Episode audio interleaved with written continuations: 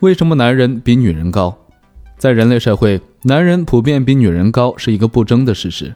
可是，同样长着两条腿，为什么长着长着就不一样高了呢？人的身高与下肢骨的发育关系密切。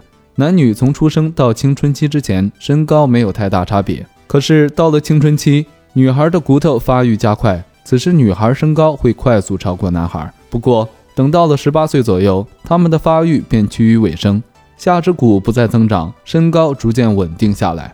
与之不同的是，男孩的青春期通常开始较晚，结束也相对较晚。而且，即便在青春期结束之后，他们的下肢骨还会继续长下去。通常会延续到二十三岁才终止。